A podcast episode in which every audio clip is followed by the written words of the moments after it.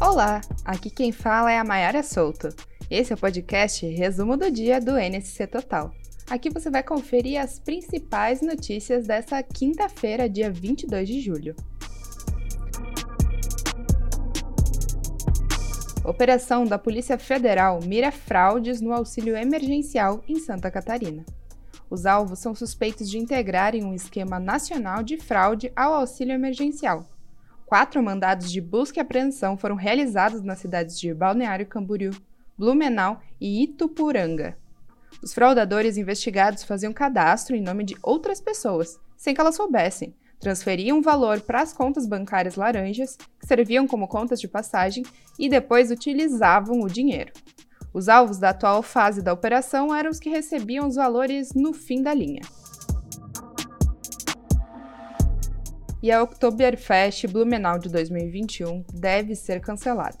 Isso é o que indica a avaliação sanitária da Comissão de Enfrentamento da Covid-19 da cidade, que se reuniu nesta quinta-feira. O grupo é formado por servidores da saúde e avaliou cenários da pandemia e os riscos de se promover o evento daqui dois meses e meio. Porém, o parecer final vai, ser... Porém, o parecer final vai ser dado pelo prefeito de Blumenau, Mário Hildebrandt. A coluna de Evandro de Assis apurou que, em lugar da Oktoberfest, a prefeitura deve pensar em propor ações para fomentar o clima do evento nas ruas e nas áreas externas da Vila Germânica.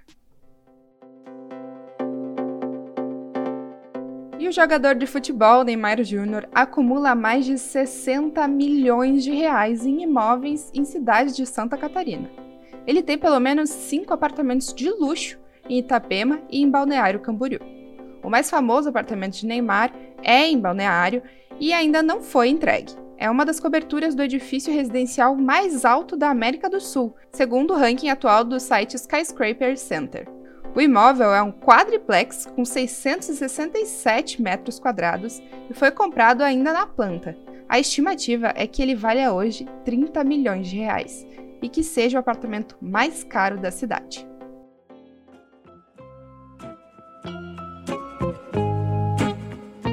Uma escola de Florianópolis, aqui em Santa Catarina, está no centro de polêmicas. A Escola Estadual Júlio da Costa Neves já afundou 15 centímetros desde a construção, que foi feita em 2014. Antes disso, os alunos passaram 10 anos estudando em um prédio alugado que anteriormente abrigou um açougue.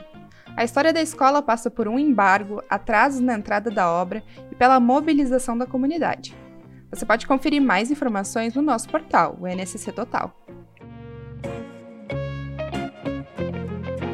E uma notícia um tanto quanto curiosa. Depois do cantor sertanejo Tiago ter falado publicamente sobre a cirurgia de aumento de pênis, que foi realizada em uma clínica em Blumenau, parece que o procedimento ficou famoso. Já são mais de mil pessoas em duas semanas procurando informações sobre a faloplastia. Isso levou, inclusive, à abertura de uma fila de espera na clínica. São cerca de 200 pessoas aguardando por uma consulta e aproximadamente 60 pacientes para passar pela cirurgia. O procedimento pode aumentar em até 5 centímetros de comprimento e 40% a mais de diâmetro do órgão. E sabe quanto custa? Aproximadamente 25 mil. É um grande investimento, hein?